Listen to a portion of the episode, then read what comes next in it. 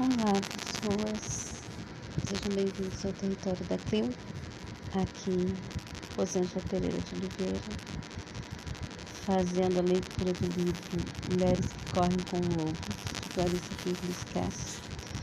Nós estamos no capítulo 12, a demarcação do território, os limites da raiva, perdão.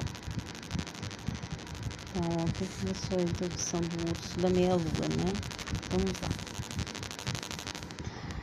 Era uma vez uma mulher que vivia numa perfumada floresta de pinheiros. Seu marido esteve fora lutando na guerra muitos anos. Quando ele final foi liberado, voltou para casa com o pior dos humores. Ele se recusou a entrar na casa, pois havia se acostumado a dormir nas pedras. Ele só queria ficar só e permanecia na floresta tanto de dia quanto de noite. A jovem esposa ficou tão feliz quando soube que seu marido estava afinal de volta para casa, cozinhou, fez compras, fez compras e cozinhou, preparou pratos e mais pratos, tigelas e mais tigelas, de deliciosos queijos, queijos brancos de soja, três tipos de peixe, três tipos de algas, arroz salpicado com pimenta vermelha belos camarões frios, grandes e alaranjados. Com um tímido sorriso, ela levou os alimentos até o bosque e se ajoelhou ao lado do marido, esgotado pela guerra, oferecendo-lhe a bela refeição que havia preparado. No entanto, ele se pôs de pé e chutou as travessas, de modo que o queijo de soja caiu, os peixes saltaram no ar e as algas e o arroz caíram na terra. Os grandes camarões alaranjados rolaram pelo caminho abaixo. Deixe-me em paz, rugiu ele, voltando-lhe as costas. Ele estava tão furioso que ela sentiu medo, e afinal, em desespero, ela foi procurar a gruta da curandeira, que morava fora da aldeia. Meu marido foi ferido gravemente na guerra, disse a esposa. Ele sofre de uma raiva permanente não come nada. Só quer ficar ao ar livre e não se dispõe a voltar a viver comigo. A senhora não pode me dar uma poção que faça com que ele volte a ser carinhoso comigo e gentil? Isso eu não posso fazer por você, asseverou-lhe a curandeira. Mas vou precisar de um ingrediente especial. Infelizmente acabou todo o meu pelo de urso da meia-lua. Por isso, você deve subir a montanha, encontrar o urso negro e trazer o único pelo da meia-lua que ele tem no pescoço. Depois eu lhe darei o que você precisa e a vida voltará a ser boa. Algumas mulheres teriam se sentido desencorajadas com essa tarefa. Algumas teriam considerado que medo, esse esforço era impossível, mas ela não, pois que ela era uma mulher que amava. Ah, como sou grata! É tão bom saber que existe uma solução. E assim, ela se preparou para a viagem e na manhã seguinte partiu para a montanha. Arigoto Zirski, dizia ela, que é uma forma de cumprimentar a montanha e dizer obrigada por me deixar escalar seu corpo. Ela se embreou nos contrafortes onde havia rochas semelhantes a grandes pães de forno. Subiu até um platô coberto de marcas, de mata. As árvores tinham galhos longos e caídos e folhas que pareciam com estrelas. Arigato Sarasa entrou. Era uma forma de agradecer às árvores por erguerem seus cabelos para que ela pudesse passar por baixo. E assim ela conseguiu atravessar a floresta e começou a subir de novo. Agora estava mais difícil. A montanha tinha mais flores espinhosas que se prendiam na barra de seu kimono e rochas que arranhavam suas mãos delicadas. Estranhos pássaros obscuros saíam voando na sua direção no crepúsculo, deixando ainda mais assustada. Ela sabia que eles eram os muerobuertos, espíritos dos mortos, que não tinham parentes. E ela enrolou, entoou a oração para eles. Vou ser sua parenta, vou lhe dar descanso. E ela prosseguiu subindo, pois era uma mulher que amava. Subiu ver a neve no pico da montanha. Logo seus pés estavam frios e molhados e ela continuava a escalar, pois era uma mulher que amava. Começou uma tempestade a neve penetrava direto nos seus olhos e fundo nas suas orelhas.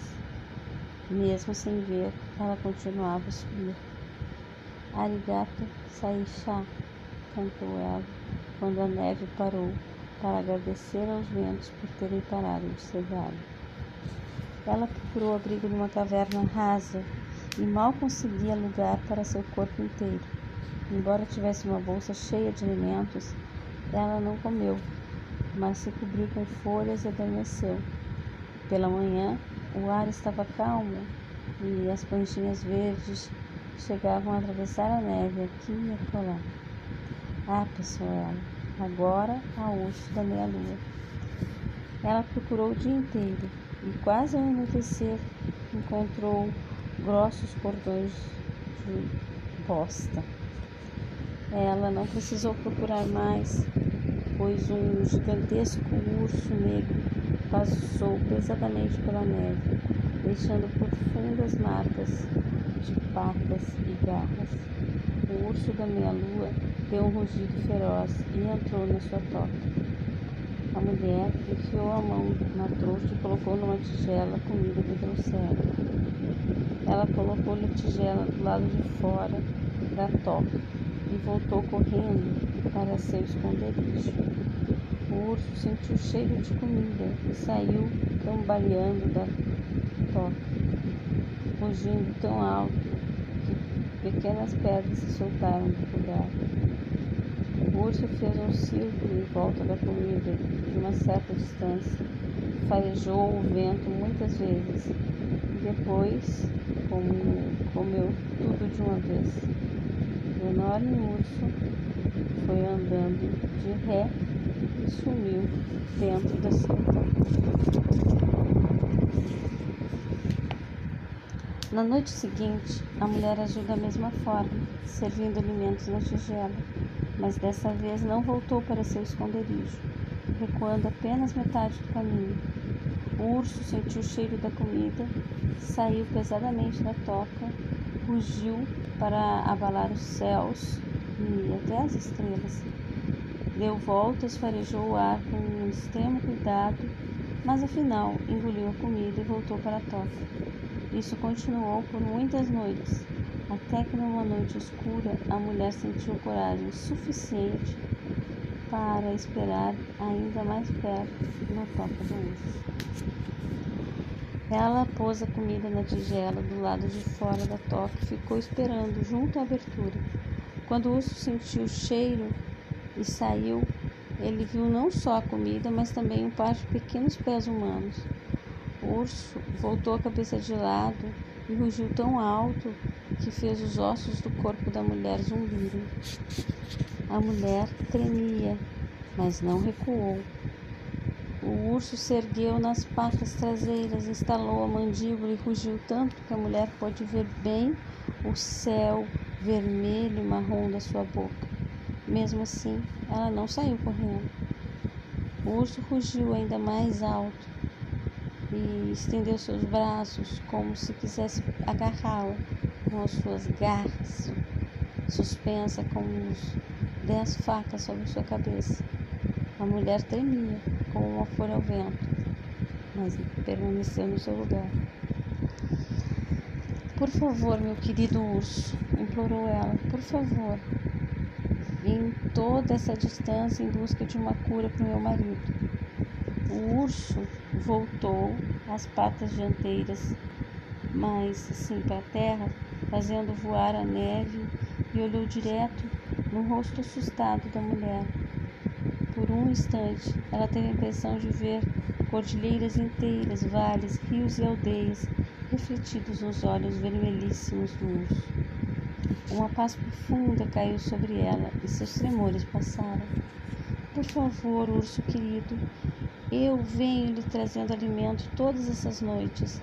Será que podia ficar com um dos seus pelos da meia-lua no seu pescoço? O urso parou, pensou: essa mulherzinha seria fácil de devorar. No entanto, ele de repente se sentiu cheio de pena dela. É verdade, disse o urso da meia-lua, sem afastar as garras da sua cabeça. Você foi boa para mim.